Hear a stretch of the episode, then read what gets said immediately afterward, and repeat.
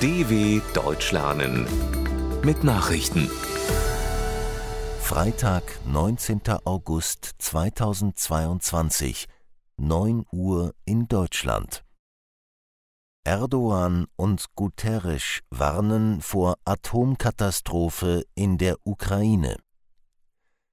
Der türkische Präsident Recep Tayyip Erdogan und UN-Generalsekretär Antonio Guterres haben nach ihrem Treffen mit dem ukrainischen Präsidenten Volodymyr Zelensky vor der Gefahr eines weiteren Tschernobyls gewarnt. Der wiederholte Beschuss des Atomkraftwerks Saporischschja schürt seit Tagen die Sorgen vor einem nuklearen Zwischenfall. Guterres forderte erneut eine sofortige Entmilitarisierung des Kraftwerks. Jede mögliche Beschädigung der Anlage wäre Selbstmord, warnte er. Das AKW Saporischschja ist seit Anfang März von russischen Truppen besetzt. Russland und die Ukraine werfen sich gegenseitig vor, die Anlage zu beschießen. Putin zum G20-Gipfel in Indonesien eingeladen.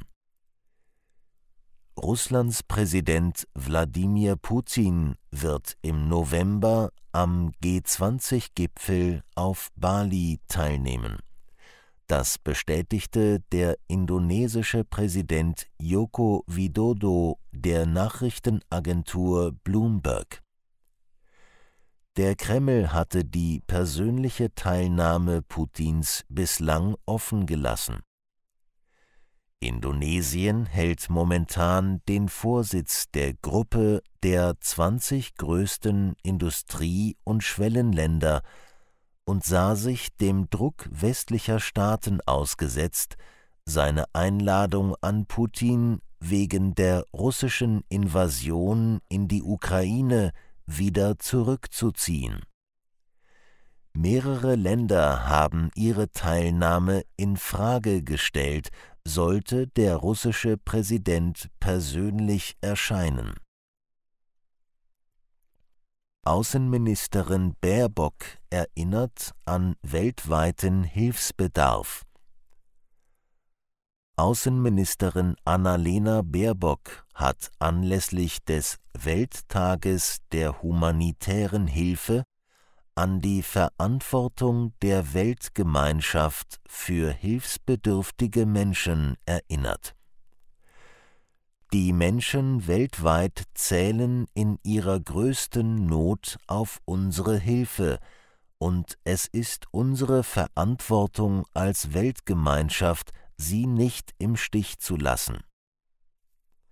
Menschen in Not zu helfen sei Teil unseres Selbstverständnisses als Staat, für den die Menschenwürde über allem steht, so Baerbock.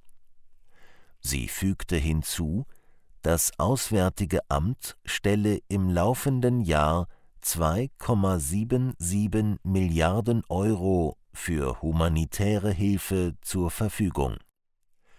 Deutschland sei damit zweitgrößter humanitärer Geber der Welt. Vor acht Jahren in Mexiko entführte Studenten für tot erklärt acht Jahre nach der Verschleppung von 43 Studenten in Mexiko hat die Regierung die jungen Männer für tot erklärt. Alle Hinweise deuteten auf diese traurige Realität hin, sagte der Staatssekretär für Menschenrechte Alejandro Encinas. Bislang wurden nur Knochenfragmente von drei der Vermissten identifiziert. Die mexikanische Regierung hatte deshalb stets zugesagt, die Männer unter der Annahme zu suchen, dass sie noch leben. Korrupte Polizisten hatten die Studenten eines Lehrerseminars 2014 verschleppt und einem Verbrechersyndikat übergeben. Die Hintergründe der Tat sind immer noch nicht vollständig aufgeklärt. Kanada verhängt vorläufiges Einfuhrverbot für Handfeuerwaffen. In Kanada tritt heute ein vorläufiges Einfuhrverbot für Handfeuerwaffen in Kraft. Der Minister für öffentliche Sicherheit Marco Mendicino begründete die Maßnahme damit, dass solche Waffen ausschließlich dafür genutzt würden, Menschen zu töten. Das Verbot gilt vorübergehend für Unternehmen und Privatpersonen, bis eine dauerhafte nationale Regelung verabschiedet wird. Kanada plant ein Gesetz, das den Besitz von Pistolen und Gewehren landesweit einfriert. Premierminister Justin Trudeau hatte diesen Schritt im Mai nach einem Schulmassaker im US-Bundesstaat Texas mit 21 Toten angekündigt. Tote bei Unwettern in Frankreich, Italien und Österreich.